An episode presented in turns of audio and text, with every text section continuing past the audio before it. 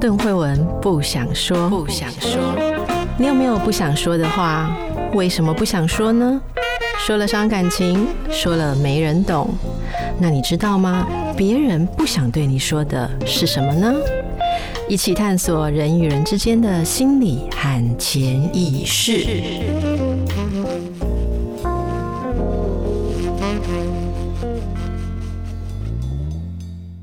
大家好，欢迎来到神话人生，我是邓惠文。大家好，我是叶伟忠。伟忠，你知道我们欠功课欠很久，赖账赖很久。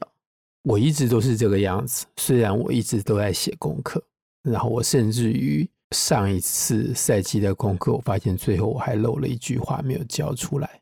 哪一句？我们上一集提到那个故事的结构、故事的原型的时候。我发现我忘了讲为什么我要讲这个东西。我要讲这一条的原因，是因为在前面的一集，慧文提到说，好，最后丘比特出来做了一点事情。我提这个故事的原型的时候，就是要讲说，故事当中有一个在追寻的人，然后有一个他追寻的目的。然后在他追寻的过程当中，会有帮助他的人，会有阻挠他的人，但是他追寻的目的永远不会跳出来帮他的忙。所以我要讲的是，在赛基和丘比特这个故事里面，如果赛基追寻的是爱人的话，他的爱人在故事里面永远不会出来帮他的忙，而那不是他的错，那个是故事规定的。所以我要追求什么，我就不能被那个东西帮忙。对，所以如果你要追求爱情的话，你绝对不要想象你的爱人会出来帮你的忙。我们现在会有一个很理想的概念，觉得我们和另外一个人，和我们的爱人携手一起追求爱情，这个在现实当中是真的。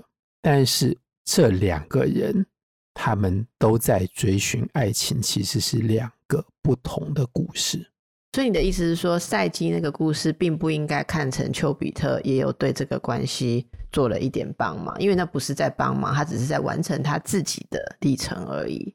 一方面可以这么说，他并不是真的在帮赛基的忙，而赛基也没有办法，他其实从头到尾他并没有期待丘比特出来帮他的忙，丘比特只是他要找的东西而已。没错，嗯，没错。好，是那这样大家就可以接收到哦。那我之所以说欠的作业不是欠赛季的，这是是久远到不行了，就是 特洛伊战争吧？是特洛伊战争的事情哦。搞不好有一些新的听众朋友根本都不知道我们在讲什么，是是是，他听神话人生之前的事。不过大家可以回去追一下，我们讲特洛伊战争其实也讲了蛮精彩的，讲了很多集。那时候那个是什么？那个是伊利亚德。是，然后伟忠就一直说，我们接下来要谈奥迪赛。对，因为《伊利亚德》跟《奥迪赛》是两部经典的史诗，可以这样说吗？是，好，是，好。那大家就是说要谈奥迪赛啊，很多人都在等奥迪赛。可是为什么一直拖拖拖呢？这中间就有一个，就是那时候是去年的夏天嘛，夏天我们就很懒，嗯、法国人要度假，然后邓医师要度假，所以我们就。讲一些小品啊，什么阿波罗啊，有一些小恋爱故事。讲到恋爱故事，后来就顺着把恋爱故事都讲完。好，然后赛季已经是我们算是慢慢的暖身，要进入大部头的东西之前。好，赛季也六集嘛，哈。好，那终于实在是没有得赖了，嗯、我就跟伟忠说，我想奥迪 赛的旅程还是要开始了，因为特洛伊战争已经打完那么久，他已经晾在那边很久了哈，那个妻儿也都 等了很久了，我们就让他开始启程回家，因为他回家要回很久，对吧？对，这是一个离家二十年的男人，终于成功的回到了家。然后我可以再讲一个我刚刚发现的一件小事。我在准备的过程当中，我在录音前五分钟不小心看到一个档案的名字叫做《奥迪赛》。嗯，那个是在很多年前开的档案，然后那档案我只写了一半而已，还好我还没有写完。这表示我已经准备很多年了，但是这个主题有它可怕的地方。好，那你先告诉大家《奥迪赛》的大概是怎么样的一部史诗，好吗？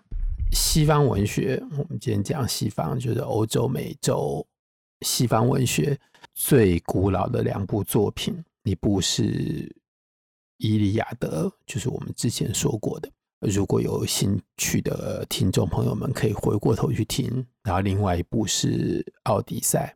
那我曾经稍微讲过一下这两部的比较，他们原则上都是写更早之前，应该都是像游唱诗人一样的人，他们在典礼、在宴会上面会唱这些诗，然后到大概西元前八世纪左右的时候被写下来，然后就。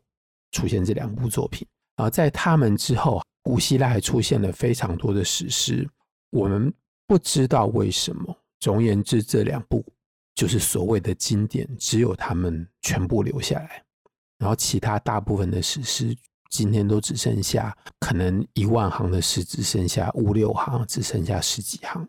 所以这两部诗很早就成为希腊世界，然后接下来成为。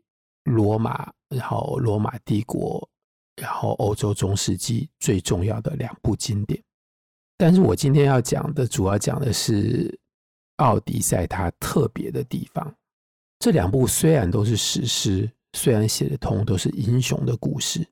那我前面已经讲过一位法国作家，他叫做雷蒙·葛诺，他做了一个很特殊的分类。他说，自古以来。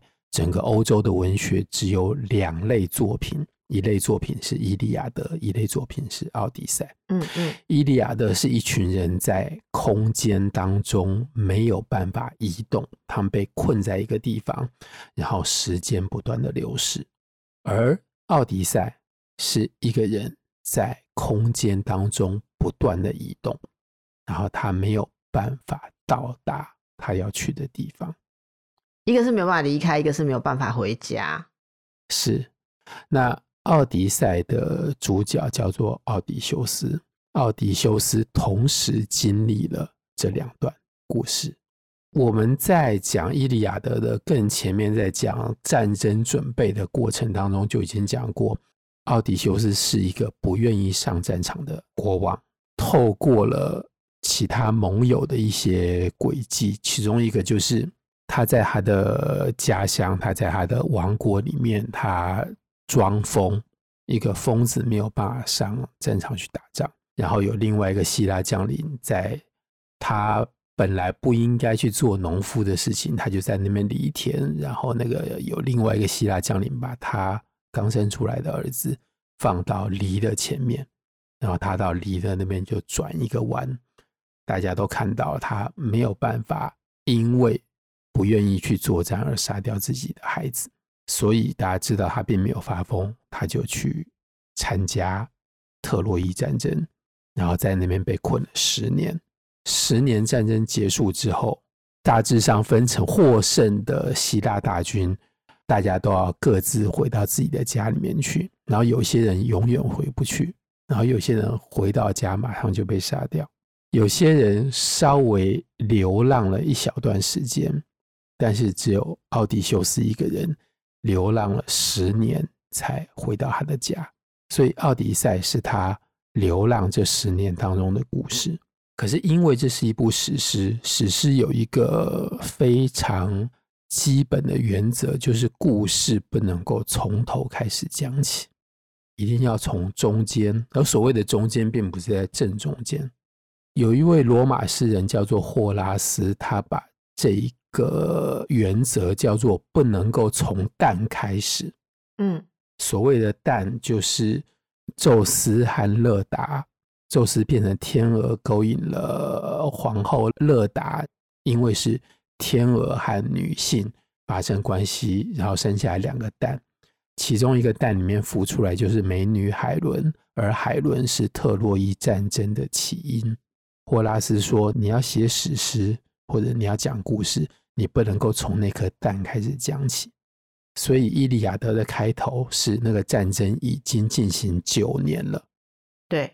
然后《伊利亚德》结束的时候，那个战争还没有完，它只是在这当中的一段最轰轰烈烈的插曲，但是整个战争的前因后果跟战争对于人对于当时的世界发生的影响，全部都在这部史诗里面。奥迪赛也是一样，奥迪赛的开始是奥迪修斯已经在海上，在当时的人所知的世界跟他们所不知道的世界的小岛上面漂流了十年，然后他终于可以回家了。所以，奥迪赛的开始是已经漂流十年了。对。然后他在接下来的十年，因为总共要二十年才能回家嘛。二十年是他已经在参加特洛伊战争十年，这十年已经过去了，哦，然后回家又花了十年，回家又花了十年，所以我们现在是在第二十年的下半年，那几乎是尾声了嘛。这个东西是有点倒叙这样子，对，所以奥迪赛总共跟伊利亚德一样，总共分成二十四章，前面的四章是天神。决定放行，让奥迪修斯可以回家。然后在一开始的时候，是他的儿子出来找他了。然后从第四章到第八章，是他在这个世界的另外一端，他的儿子开始在他家动身来找他。他在这个世界的另外一端，终于启程要回家。然后他们两个并没有在。路上相遇，奥迪修斯出发之后又漂流到一个地方，然后接下来的从第九到第十二章是奥迪修斯追溯他前面十年的经历，他在这个世界发生了什么事情？有没有说为什么故事不能从蛋开始写？是纯粹这样在文学技法上面无聊呢，还是怎样？为什么史诗不能从头开始写？第一个，我觉得就像你说的，我觉得所有的故事一定要从谁开始讲起的话，那是一个很无聊的模式。尤其你如果要讲今天奥迪修斯漂流的故事，你必须要先回过头去讲，因为他参加了特洛伊战争，那有十年的过程。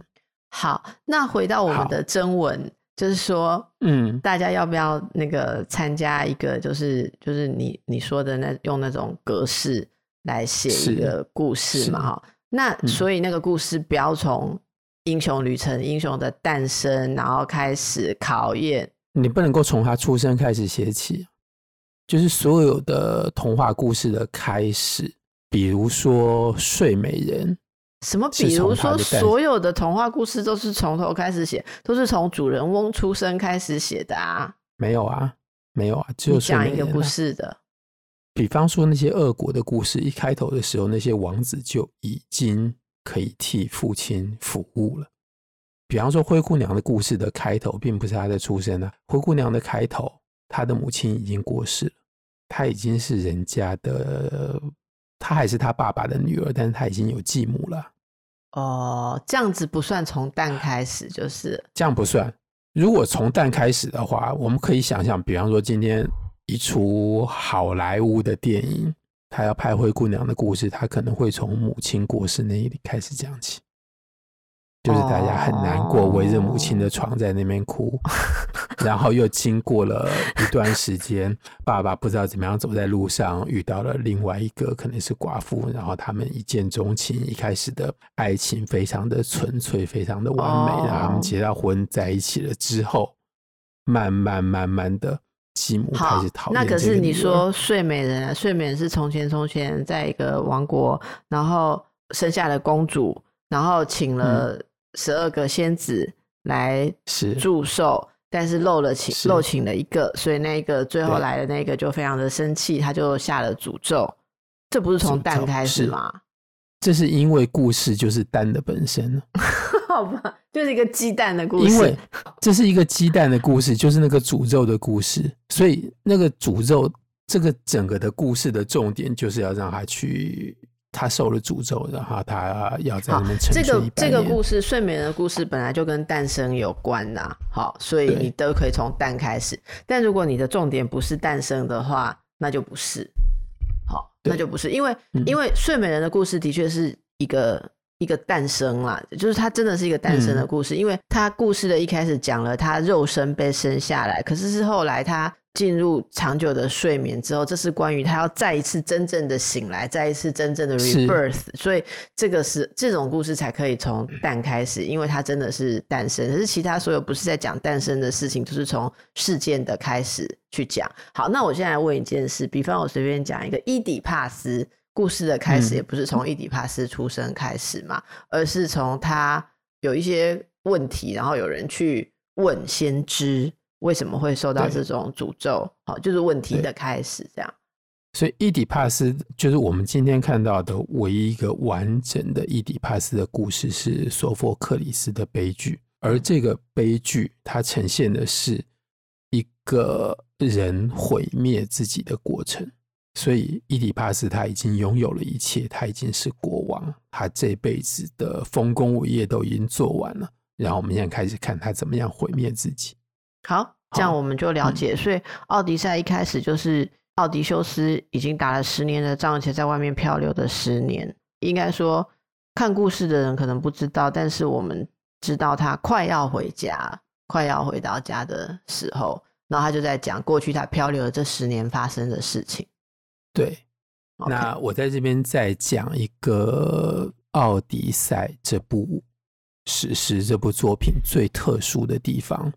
它虽然是史诗，它虽然和《伊利亚德》并列，但是它具备了一个在法文讲起来叫做 Romanesque，用英文念应该是 Romanesque 的特质。所谓的这个特质，我们。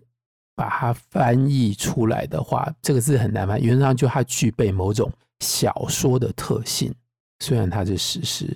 好，所谓的小说的特性是在史诗，在《伊利亚德》，或者是我们刚刚提到悲剧，在不管是伊底帕斯王，或者是雅加曼农他们家族的故事里面，在史诗跟悲剧里面的人，他们有一个很清楚的在宇宙间。在社会中的位阶，所以他们做的每一件事情，其实都是符合于他们的身份的事情。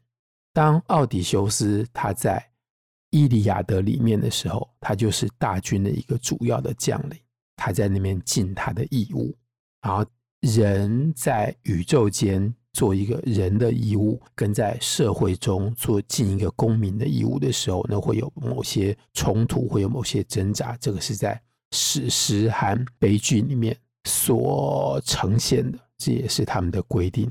但是在奥迪赛里面，这个人他进入到了另外一个，我们简单讲，进入到另外一个世界里面，而在这个世界里面是一个。超自然的世界，这是一个特殊的世界。而在这个世界里面，奥迪修斯他所遇到的是怪物，他所遇到的是女巫，而这些人完全不可能被社会的规范所局限。所以，《奥迪赛》这部作品可以说是所有西方小说的开端。就是在这部史诗里面，已经开始有我们今天所读到的小说的元素。那小说原则上写的就是一个特殊的人，或者是一件特殊的事情。那在这边就是一个特殊的人，就是奥迪修斯。然后他遇到了是我们没有办法想象的事情，他遇到是千奇百怪的妖怪，或者是一些不具备。人在社会里面身份的那些，我们看到像人一样的东西。好，那我稍微讲一下这部史诗的大概，就是在特洛伊战争结束的时候，大家通通都要登船离开。如果大家在脑子里面没有地中海世界的整个形象的话，可以拿出一本地图。我们现在翻开地图，在地图的最右边是今天的土耳其。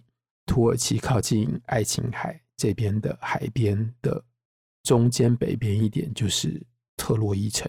大家从那边离开，通通都是坐船掠过爱琴海，回到希腊本土，或者是回到各个人的家乡，就是在海上面的岛屿。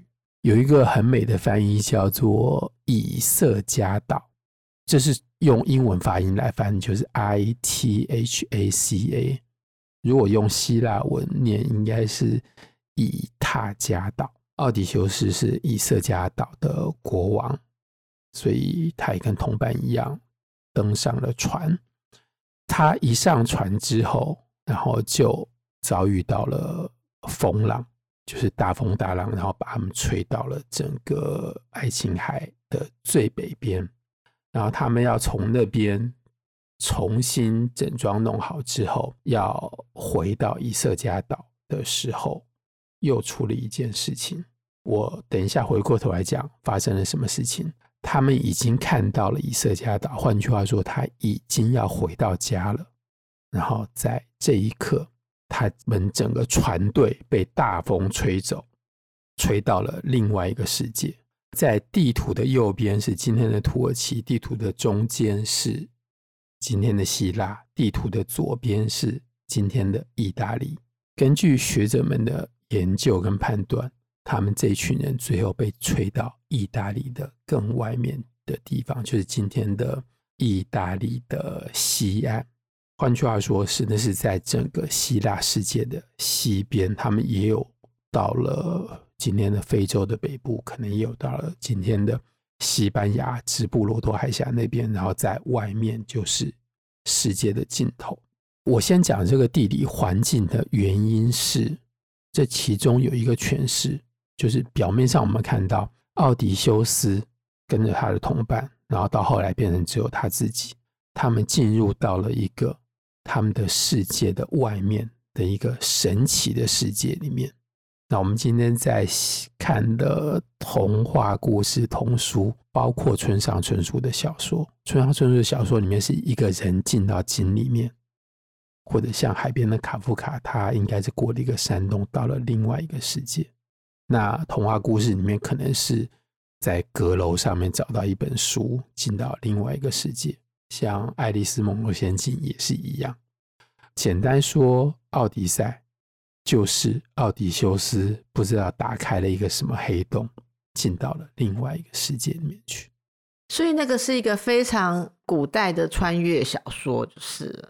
可以这么说，对，他到了完全是一个人类生活之外的世界去。他在那边待了十年，然后回来。然后我要再讲另外一个诠释。就是我们这样一路讲过，就是他完全活在西边的世界。嗯，西边是太阳沉下去的地方，那是一个死人的世界。所以有人说，其实奥迪修斯那十年当中是死了，对，他等于是死了，所以他一直想要活过来。哦，好，所以呢，我们从下次开始正式谈奥迪赛的故事的时候。伟忠就会带着我们跟着奥迪修斯，就是他离开特洛伊之后，然后不知道怎样开始进入一些奇异的国境，对吧？是这个故事这样。他到了很多很奇特的地方，而每个地方都会有一些历险、好寻宝、成长、好这样子的一个过程。所以他，你有数过他大概去了几个地方吗？我之前做的那个档案，就是在一样一样东西慢慢数，我没有数完。我昨天找了非常多张的地图，他应该去了十几二十个地方，十几二十个地方。因为伟忠说，这个他在这个过程当中停留的每一站的故事，都可以看作像是一个寓言这样子。它里面都其实单独都很像是那个地方的人事物，而且据我所知，那个地方。假设是一个特殊的国度，那里的文化，甚至那里的结构，嗯、那里的人与人的权力关系，例如男人跟女人，有女人管事的，然后有不一样的逻辑。我觉得它很像是某一种寄托在这些史诗的故事当中，对于人间规则的一个醒思啦。好，其实这也是某种文学的原型结构嘛。我其实我们说。就拿大家后来会讲很现，我讲一个很现代的东西，《小王子》也是这样，他到各个星球去，然后每一个星球的这里有专门算数学的，很爱钱的，或者说他就是有各种跟人类世界不一样的状况来挑战一种我们的哲学。好，他大概是这样子的一个一个故事。我非常谢谢慧文，我发现我从来没有把小王子跟奥迪赛联想在一起，我不知道为什么。你不觉得很像吗？他到了各个星球去啊。一模一样啊，一模一样，然后他最后要回 家，他最后再回家，对吧？是啊，是啊。然后，因为其实这真的是一个典型啊，你其实有讲到新天堂乐园啊，或尤里西斯啊，这个那啊，但丁的神曲，对神曲，所以这是一个结构。那我想我们今天给大家的导读，哈，其 实我们我们好不容易偷懒到要讲大部头的事，但要上一学期的课，我们就是要一个导读，就今天导读课就这样子了啦，哈。好，我可以先讲他为什么开始流浪，就主要是因为触犯了神怒，就是他的命运，就是他之所以会流浪十年的原因，是因为他得罪了海神波塞冬。为什么得罪？在一开始的时候，他的船遇到船难，其中的一个说法就是在特洛伊城破的时候，他等于间接或直接的亵渎了神庙。然后导致神怒，所以有这样子一番小小的波折。然后接下来船先被吹到希腊的最北边，然后之后他们可以到家的时候，应该他在那边有接受风神的招待。然后风神说：“好，我会让你顺风回到家。”他就给了他一个皮囊，这个皮囊里面装的就是风。如果这个风不乱吹的话，你就可以回到家。然后他就把皮囊收在船上，然后晚上的时候船一样在开，还在睡觉。他的同伴看到一个这么大的皮囊里，他们相信那个里面装的是宝物，所以在快要到家的时候，他们偷偷把那个皮囊打开，然后风就跑出来，所以一阵大风就把这群人吹到别的地方去。结果。他们到的那个地方，这故事我们接下来可以仔细再讲。就是他遇到了独眼巨人，然后他把这个独眼巨人杀掉，而这个独眼巨人是海神波塞冬的儿子。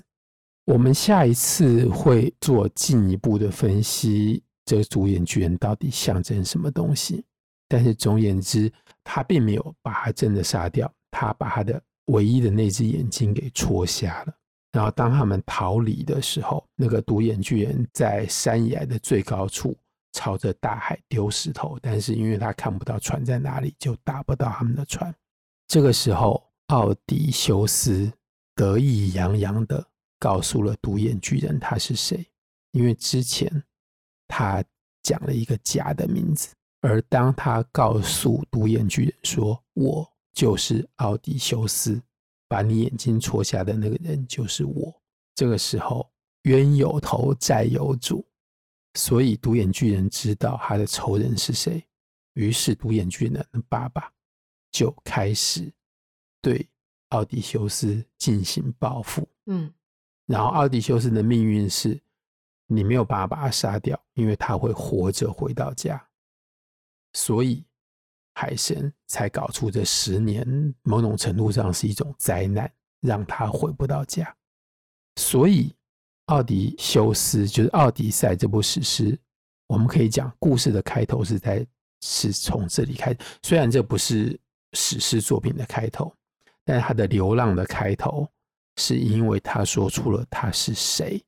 所以接下来这十年，不管他是进入了一个平行世界。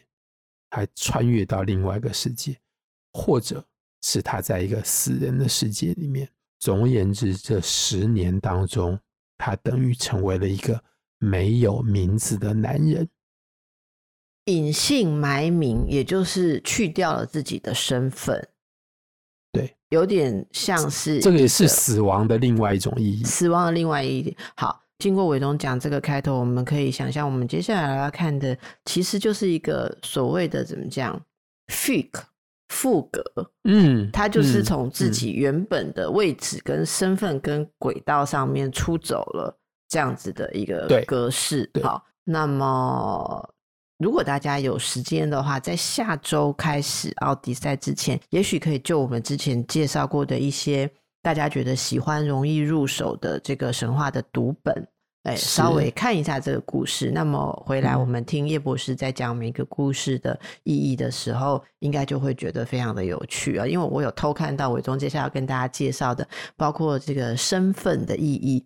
还有他停留的每一站，竟然都可以解读为一次婚姻当中的落寞，每一站都代表了婚姻中的一种痛苦哦。还有地狱行，真的非常的精彩。那我们就预计下次见好了。没有，我一讲伟忠就忍不住又想要再多讲，没有要多讲了。今天导读在这里，大家要下课回去读书了。OK，嗯，那再回应大家一下，如果上一集大家听到那个赛季故事完结篇，伟忠跟我们说的这样一个。嗯，民俗或是童话故事的原型结构，嗯、你有兴趣想要参与写一个童话故事？好，然后我们请叶博士来帮我们评审，来选出优胜者，可以跟叶博士视讯讨论他的故事。如果大家要支持制作这样的节目的话，呃、请你们在那个我们的节目资讯栏里面，哈，支持征文活动的连接里面。来说一下你对神话人生的看法，你有没有兴趣参加？好，那如果累积，我们是说累积十个人嘛，现在还没，现在只有一个人，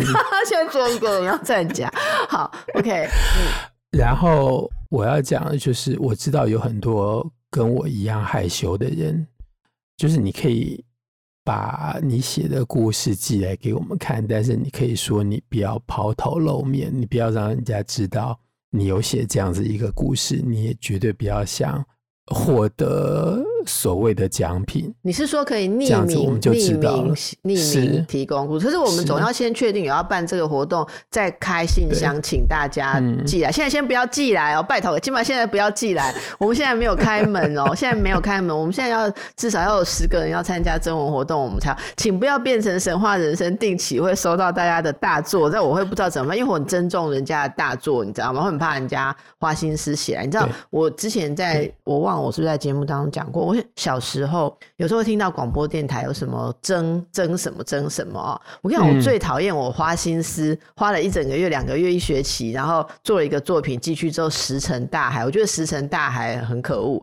所以大家要记得，你现在先不要寄故事啊，不要说寄来石沉大海哦，因为现在海真的还没有开，真的还没有开。我们先确定我们有足够的人要参加，请大家好好听节目。你如果没有好好听节目，你寄来，我真的没有办法给你负责。好，那如果有十个人以上，我就正式会宣告一下我们的征文，我会再做一集，请伟忠讲我们这个童话制作的时候，大家怎么来写，请伟忠再讲一次课，然后我们在办这个活动之后选出优胜者，我们大家一起来聊一聊这个故事有趣的地方，或叶博士的建议，或我的这个疯狂超译，好，疯狂解读，疯狂超译。那有人是许愿说要请叶博士开写作班啦。好，那这个就是我在敦请叶博士看会不会规划入他的人生的下一个阶段。敦请叶博士开设神话或者是童话的写作班。我，我应该没有资格教人家怎么写作，我自己写都写得很痛苦。那不然你就开设这个读书班，或者是班读书班，读书班。我觉得你带读书班是非常适合。嗯、其实以前叶博士还比较常往返，有回来台湾的时候，我知道每次回来都会开一些读书的课程。好，就文学的课程或者说读书的课程都非常受欢迎。嗯、那不过那时候我们还没有神话人生，所以应该神话人生的朋友们那时候都还没有机会听到你的很多啦，没有机会听到，嗯、所以我们就一起来邀请这个叶博士给我们带来更多心灵的 饗宴，好然后开更多的课。好，那么今天就先到这边了，谢谢大家，祝福大家，拜拜。好，谢谢大家，拜拜。